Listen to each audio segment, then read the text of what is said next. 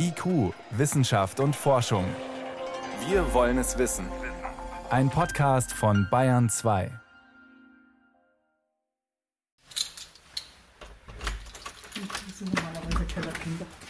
Ein kleines Museum im Lechtal, genauer in Königsbrunn, im Keller des Rathauses. Ein Museum, auf das plötzlich Forscher aus der ganzen Welt schauen. Es kam dann alles vollkommen überraschend. In dem Moment, wo sich die LMU München dann mit uns in Verbindung gesetzt hat und diese Untersuchung begonnen hat, da ging wirklich eine Überraschung nach der anderen kam dann. Ehrenamtliche wie Rainer Linke betreiben das Museum. Ehrenamtliche, ohne die die Archäologie in Bayern deutlich ärmer wäre. Sie haben den gesamten Landkreis südlich von Augsburg umgegraben und Funde gehoben, die eine neue Sicht auf die Lebensweise der Menschen vor Tausenden von Jahren ermöglichen. Mobilität in Steinzeit und Bronzezeit. Wie Wanderschaft den Fortschritt brachte. Lange dachten Archäologen, die Menschen seien zunächst Jäger und Sammler gewesen, die den Tieren hinterhergezogen sind.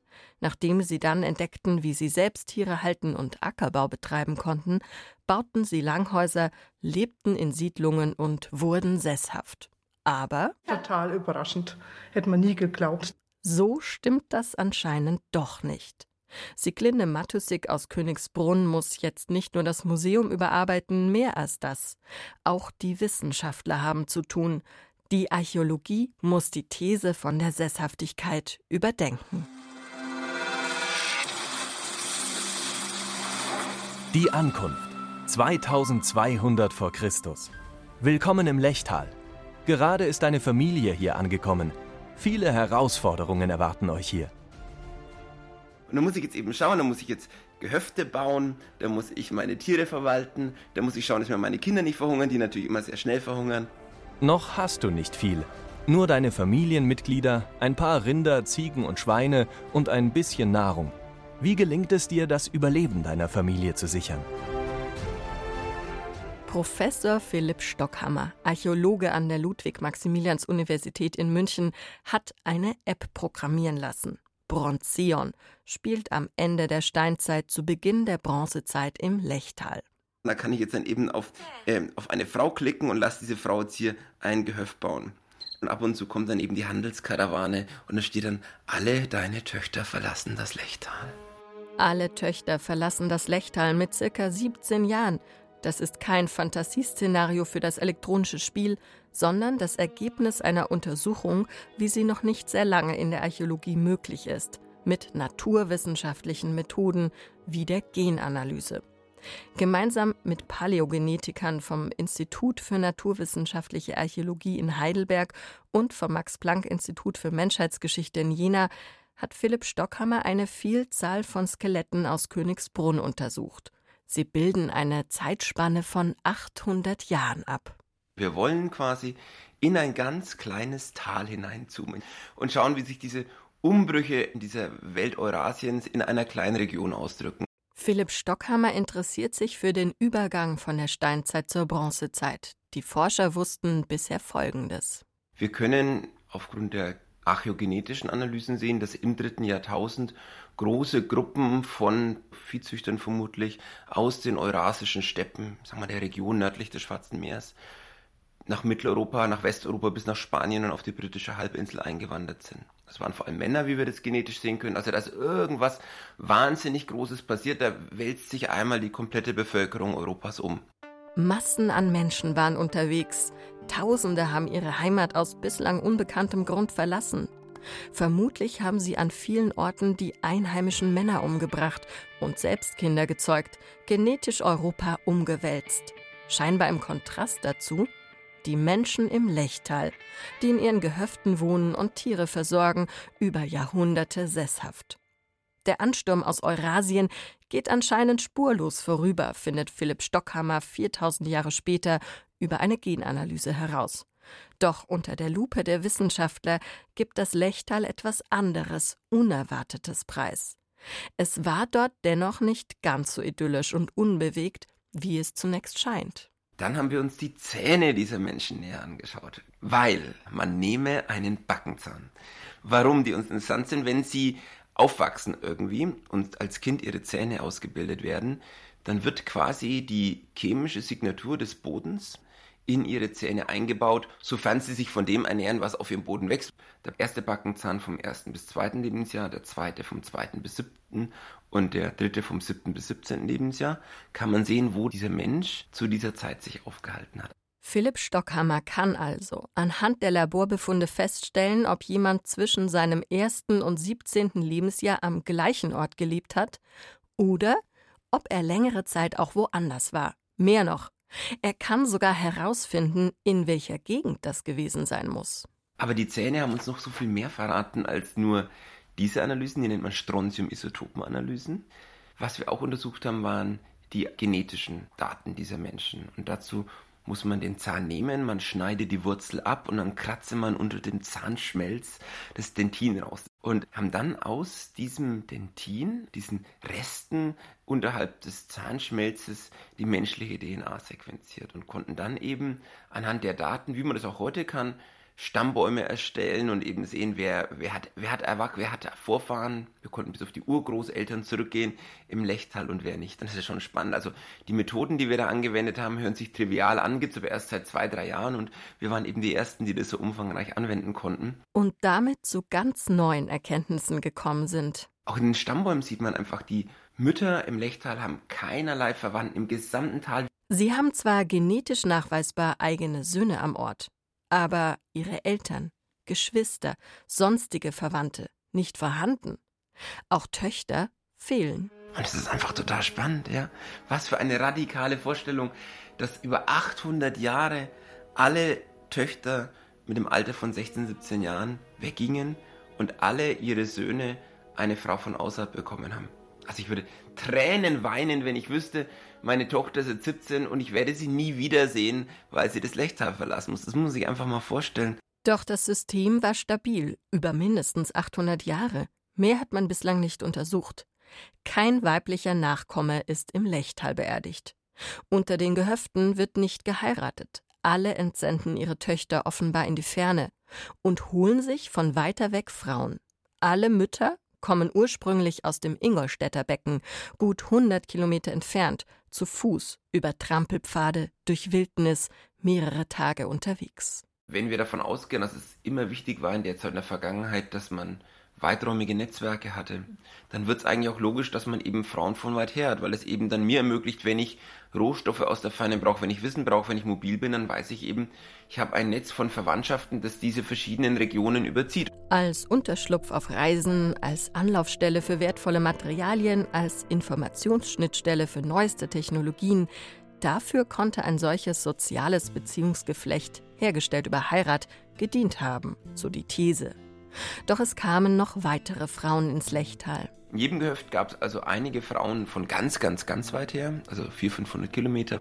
Die kamen eben aus der Gegend von Prag, aus der Gegend von Halle, Leipzig, Mitteldeutschland. Diese Frauen hatten niemals Kinder. Das ist die eine Gruppe von Frauen, von der wir glauben, dass sie vor allem wichtig waren für die Vermittlung von Wissen, weil die eben aus den Technologiezentren der damaligen Zeit kamen. Dort, wo bereits die Bronzezeit eingeläutet war. Das bedeutet, die Menschen wussten bereits, wie sie Kupfer und Zinn mischen mussten und kannten Gussverfahren und Werkzeuge, um Bronze herzustellen. Im Lechtal herrschte noch Steinzeit.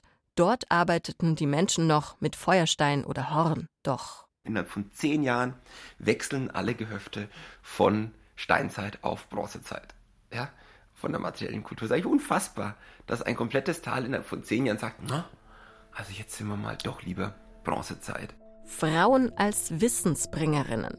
Frauen, die hunderte von Kilometern zurücklegen, um ein kleines steinzeitliches Tal auf den neuesten technologischen Stand zu bringen.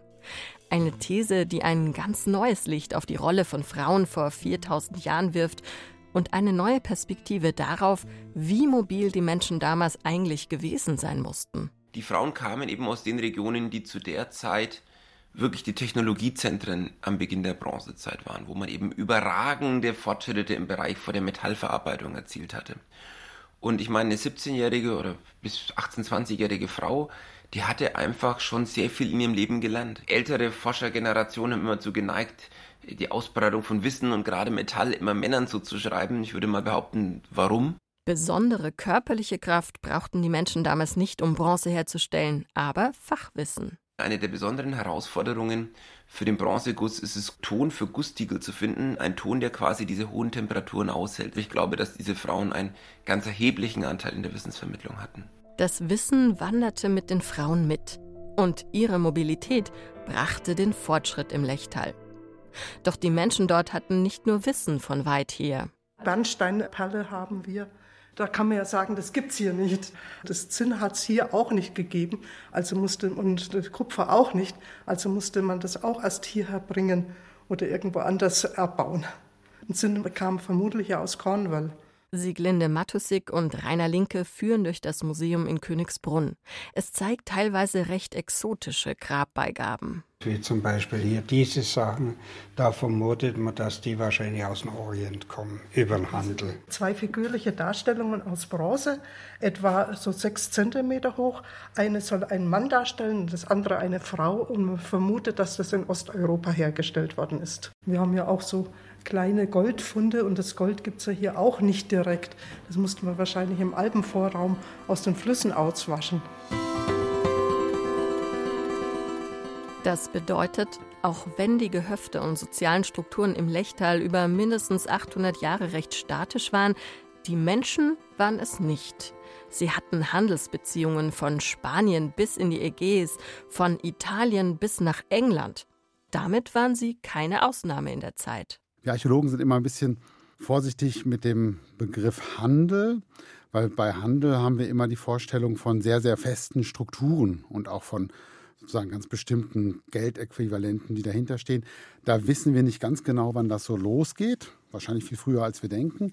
Deswegen sprechen wir in der frühen Phase oft von Austausch. Also man stellt sich vor, der eine hat das Material und bekommt von dem anderen etwas dafür. Matthias Wiemhoff ist Direktor am Museum für Vor- und Frühgeschichte der Staatlichen Museen zu Berlin und Leiter der Ausstellung Bewegte Zeiten, die 2019 eine Leistungsschau der deutschen Archäologie präsentierte.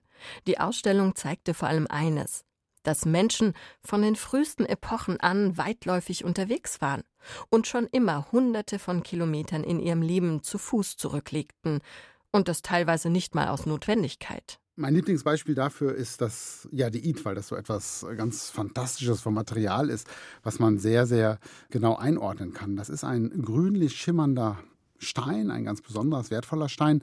Und bis um die Jahrtausendwende, also unsere jetzt letzte, wusste man überhaupt nicht, wo das Material herkommt. Und dann hat man eine Abbaustätte am Monte Viso im Tessin entdeckt, in über 2000 Metern Höhe.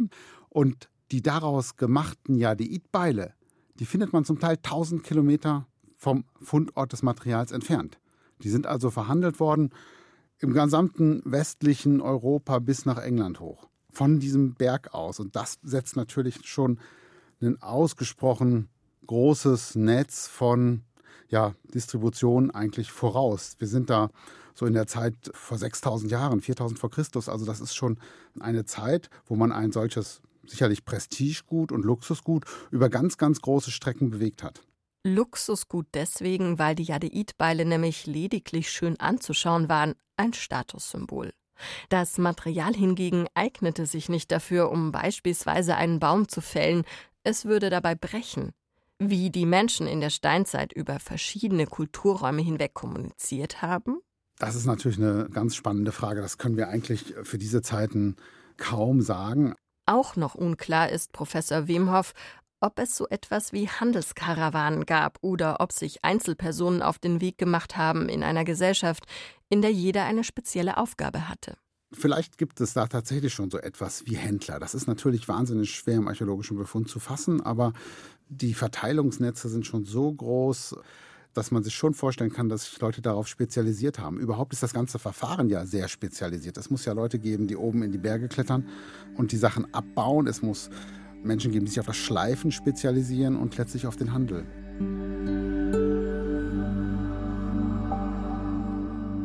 Und es gibt noch weitere Indizien. Rätselhafte Tonobjekte aus der frühen Bronzezeit. Unter anderem in Freising wurden sie entdeckt.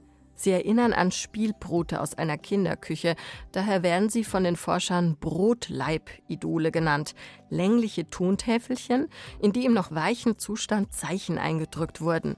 Kreise auf Linien angeordnet, ähnlich wie bei der Sechs auf einem Würfel, aber immer etwas anders und unterschiedlich viele. Die Forscher sind sich sicher, sie sind nicht zur Zierde gemacht, sondern Zeichencodes. Jedoch so verschieden, dass es bislang nicht gelungen ist, den Code zu knacken. Michael Wemhoff? Das kann man sich durchaus vorstellen, dass diese sogenannten Brotleib-Idole tatsächlich Informationsträger oder auch schon so etwas wie ein Werteäquivalent gewesen sind. Also, dass sie so etwas gewesen sein könnten wie Geld oder auch in die heutige Zeit übersetzt Lieferscheine. Sicher ist für die Forscher nur, dass die Brotleib-Idole auf ein europäisches Kommunikationsnetzwerk hindeuten. Sie wurden auf einer Strecke von 1500 Kilometern gefunden, von Zentralpolen bis nach Korsika, von Bulgarien bis an den Mittelrhein. Vor allem in Italien und entlang der Donau, gerade auch in Bayern, häufen sie sich. Und die Donau war früh ein zentraler Handelsweg. Und noch einen bemerkenswerten Hinweis für frühen Handel konnten deutsche Archäologen bergen. Professor Michael Wemhoff. Da gibt es ja einen absolut faszinierenden Fund äh, der letzten Jahre, den äh, Hortfund von Oberding in Bayern gelegen. Und das ist ein unglaublicher Fund, der mich selber auch total fasziniert. Der kommt so etwa aus der Zeit um 1700 vor Christus. Also wir sind jetzt in der ausgehenden Frühbronzezeit. Und da ist natürlich Kupfer ein unglaublich gefragtes Material, was dann hinterher mit Zinn verbunden die wirklich neuen Bronzegerätschaften ergibt. Und in Oberding sind, ich meine, 796 Barren gefunden worden. So viele wie noch nirgendwo sonst. Als Barren bezeichnen die Archäologen in dem Fall lange, dünne Kupferstäbe, offensichtlich bereits bearbeitet, in eine Form gebracht, die an dünne grüne Bohnen erinnert. Vielleicht das Material, das Händler an Handwerker weitergegeben haben. Und das Besondere daran, also es ist schon mal eine unglaubliche Zahl, diese Barren, und das konnte die sorgfältige Ausgrabung ergeben, die waren gebündelt. Die hatten so Bastriemen ähm, darum geschlagen und befanden sich in Zehnerbündeln, fast durchweg. Und wenn man sich das mal vorstellt, da habe ich Zehnerbündel und dann fange ich an zu wiegen. Jeder einzelne Barren wiegt so um die 100 Gramm mit gewissen Schwankungen. Aber alle zehn zusammen sind immer ganz nah an einem Kilo. Und wenn man sich das vorstellt, wir sind in der Frühbronzezeit, das ist äh, bald 4000 Jahre her, da hat man offensichtlich schon mit einem Dezimalsystem gearbeitet und gewogen. Das haben wir uns für diese Zeit so gar nicht vorgestellt.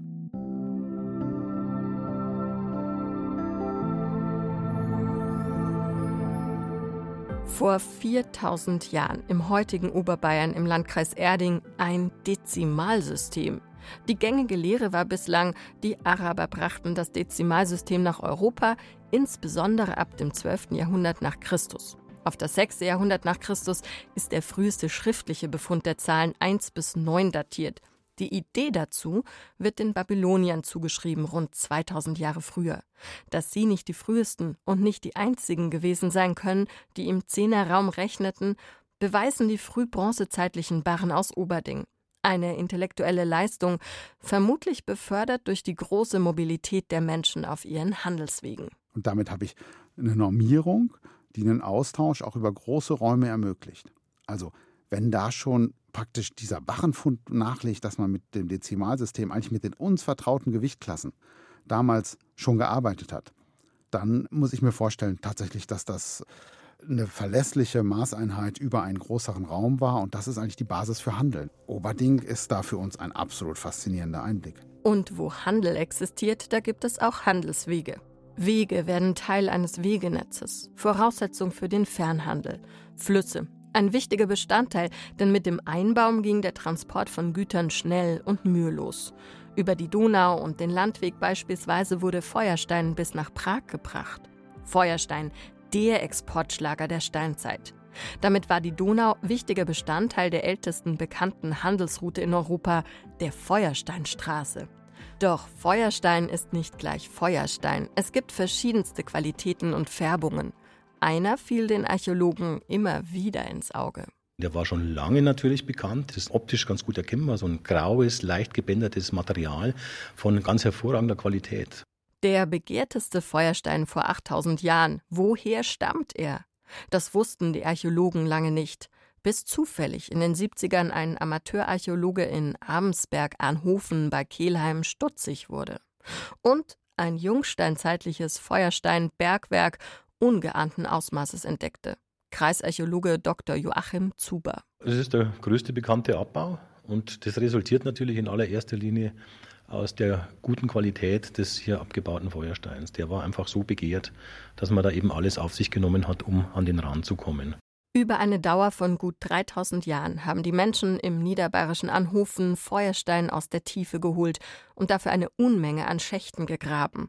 600 dieser Schächte haben die Archäologen untersucht und das ist nur ein kleiner Ausschnitt. Die Schätzungen der Schachtzahlen gehen, also ausgehend von diesen dokumentierten Schächten, zwischen 20.000 bis in die Hunderttausende.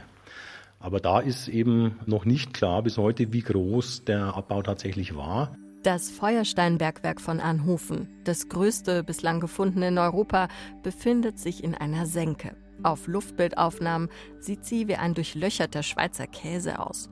Eine kreisrunde Verfärbung reiht sich an die nächste. Abbild der mit Erde wieder aufgefüllten Schächte. Sie sind bereits vor tausenden von Jahren wieder verfüllt worden von den steinzeitlichen Bergbauern selbst. Sie hatten immer nur einen Schacht zu einer Zeit offen und nur dort in die Tiefe gebohrt. War alles Material geborgen, kippten sie die Erde wieder in den Schacht. So blieb alles stabil. In diesen unteren halben, dreiviertel Meter lag das, was die gesucht haben, nämlich diese Plattenhornsteine, was ihr Herz begehrt hat, nämlich der Feuerstein. Und das haben die ausgeräumt, soweit das ging. Es gibt keinen einzigen Hinweis auf einen Unfall. Und es sind ja über 600 Schächte ausgegraben worden. Also da hätte man ja doch, äh, wenn es sowas häufiger gegeben hätte, irgendwelche Einstürze oder sowas, hätte man sicher mal auch ein Unfallopfer erwischen müssen. Gibt es nicht. Dr. Bernd Sorkan leitet das Archäologische Museum in Kelheim, wo der Originalabdruck eines verfüllten Schachtes als monumentales Wandrelief zu sehen ist. Ein Querschnitt durch die baumkuchenartigen Schichten, Abbild der verschiedenen Schüttungen. Als Student war Bernd Sorkan bei den Grabungen in Armsberg-Anhofen mit dabei. Ziel war es zu verstehen, wie die Schächte vor 8000 Jahren angelegt wurden. Da hat also derjenige, der in der Jungsteinzeit dieses Loch gemacht hat, wohl versehentlich irgendwie im Überschwang mit einer äh, Schaufel in die Schachtwand reingestochen. Und Anhand von diesem Abdruck, den das hinterlassen hat, kann man also sagen, mit was für wahrscheinlich hölzernen Werkzeugen diese Schächte dann auch tatsächlich angelegt worden sind. Also das kann man sich so ein bisschen vorstellen mit einer Spaten ganz klein, mit einem kurzen Stiel, weil man sonst in diesem engen Rund überhaupt nicht arbeiten kann. Nur so an die 20 Zentimeter breit und damit hat man sich nach unten gearbeitet. Das war sicherlich eine ziemlich mühsame Arbeit, äh, eine relativ riskante Sache wenn man in acht Metern Tiefe in so einem dunklen Schacht unten sitzt, also mit Beleuchtung ist sicherlich nicht viel. Es gehört schon ein verdammt gutes technisches Wissen dazu und ich denke auch viel Erfahrung dazu, so einen Schacht anzulegen, weil der falsche Spatenstich könnte der letzte sein. Deshalb ist es unwahrscheinlich, dass Fremde kamen, um selbst nach dem Feuerstein zu graben. Die Einheimischen entwickelten sich zu Bergbauprofis, weil andernorts ihr Feuerstein gefragt war. Wanderschaft und Fernhandel waren also auch in der Gegend des heutigen Anhofens Impuls für den Fortschritt in der eigenen Siedlung und geben den Wissenschaftlern neue Denkaufgaben. Wir haben in der Archäologie viel zu sehr immer so in Schemata gedacht, im Sinne von, der Mensch lebt die ganze Zeit stabil an einem Ort und plötzlich kommt der Umbruch und alles in Mobil und Wandern. Und das ist eigentlich falsch, würde ich sagen, in der Zwischenzeit. Also ich glaube, die Menschen waren immer mobil. Das bedeutet eigentlich vor allen Dingen, dass wir unsere Vorstellungswelt verändern müssen. Und wir sind eigentlich frappiert davon, wie groß der Austausch tatsächlich auch über weite Strecken gewesen ist. Da haben wir selber unser Bild noch gar nicht weit genug entwickelt. Wenn wir so ein Modell haben, wo 50 Prozent der Bevölkerung mobil ist, ja, was ist denn dann eigentlich noch sesshaft? Wir müssen einfach die Vergangenheit anders denken. Wir müssen uns klar sein, dass Menschen früher genauso mobil waren wie heute. Sie waren es. Sie hörten IQ Wissenschaft und Forschung. Heute mit dem Thema Mobilität in Steinzeit und Bronzezeit. Wie Wanderschaft den Fortschritt brachte. Eine Sendung von Katharina Hübel. Redaktion Iska Schregelmann.